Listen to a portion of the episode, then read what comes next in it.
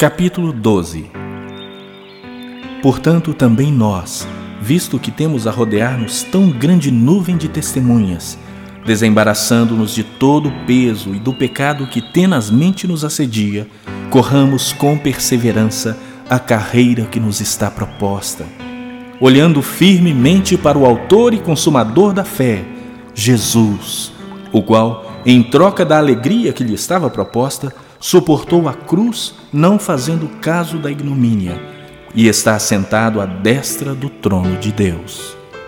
Considerai, pois, atentamente aquele que suportou tamanha oposição dos pecadores contra si mesmo, para que não vos fatigueis, desmaiando em vossa alma. Ora, na vossa luta contra o pecado, ainda não tendes resistido até ao sangue, e estáis esquecidos da exortação que, como a filhos, discorre convosco. Filho meu, não menosprezes a correção que vem do Senhor, nem desmais quando por ele és reprovado, porque o Senhor corrige a quem ama e açoita a todo filho a quem recebe. É para a disciplina que perseverais. Deus vos trata como filhos, pois que filho há que o pai não corrige? Mas, se estáis sem correção, de que todos se têm tornado participantes, logo sois bastardos e não filhos. Além disso, tínhamos os nossos pais segundo a carne, que nos corrigiam e os respeitávamos não havemos de estar em muito maior submissão ao Pai espiritual e então viveremos? Pois eles nos corrigiam por pouco tempo, segundo melhor lhes parecia.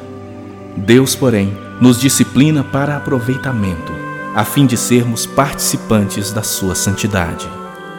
Toda disciplina com efeito no momento não parece ser motivo de alegria, mas de tristeza. Ao depois, entretanto, produz fruto pacífico aos que têm sido por ela exercitados, fruto de justiça. Por isso, restabelecei as mãos descaídas e os joelhos trôpegos, e fazei caminhos retos para os pés, para que não se extravie o que é manco, antes seja curado. Segui a paz com todos e a santificação, sem a qual ninguém verá o Senhor. Atentando diligentemente, porque ninguém seja faltoso, separando-se da graça de Deus. Nem haja alguma raiz de amargura que, brotando, vos perturbe e por meio dela muitos sejam contaminados. Nem haja algum impuro ou profano, como foi Esaú, o qual, por um repasto, vendeu seu direito de primogenitura. Pois sabeis também que, posteriormente, querendo herdar a bênção, foi rejeitado, pois não achou lugar de arrependimento, embora com lágrimas o tivesse buscado. Ora, não tendes chegado ao fogo palpável e ardente, e à escuridão, e às trevas, e à tempestade, e ao clangor da trombeta, e ao som de palavras tais que, quantos o ouviram, suplicaram que não se lhes falasse mais, pois já não suportavam que lhes era ordenado. Até um animal, se tocar o monte, será apedrejado. Na verdade, de tal modo era horrível o espetáculo que Moisés disse: sinto-me aterrado e trêmulo.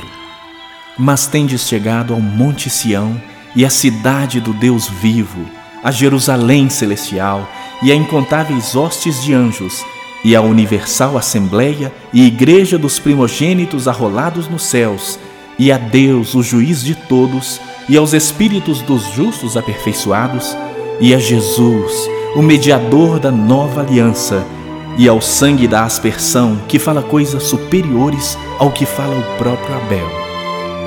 Tende cuidado, não recuseis ao que fala, pois se não escaparam aqueles que recusaram ouvir quem divinamente os advertia sobre a terra, muito menos nós, os que desviamos daquele que dos céus nos adverte, aquele cuja voz abalou então a terra.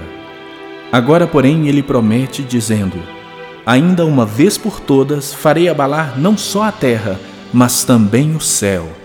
Ora, esta palavra, ainda uma vez por todas, significa a remoção dessas coisas abaladas, como tinham sido feitas, para que as coisas que não são abaladas permaneçam. Por isso, recebendo nós um reino inabalável, retenhamos a graça pela qual sirvamos a Deus de modo agradável, com reverência e santo temor porque o nosso Deus é fogo consumidor.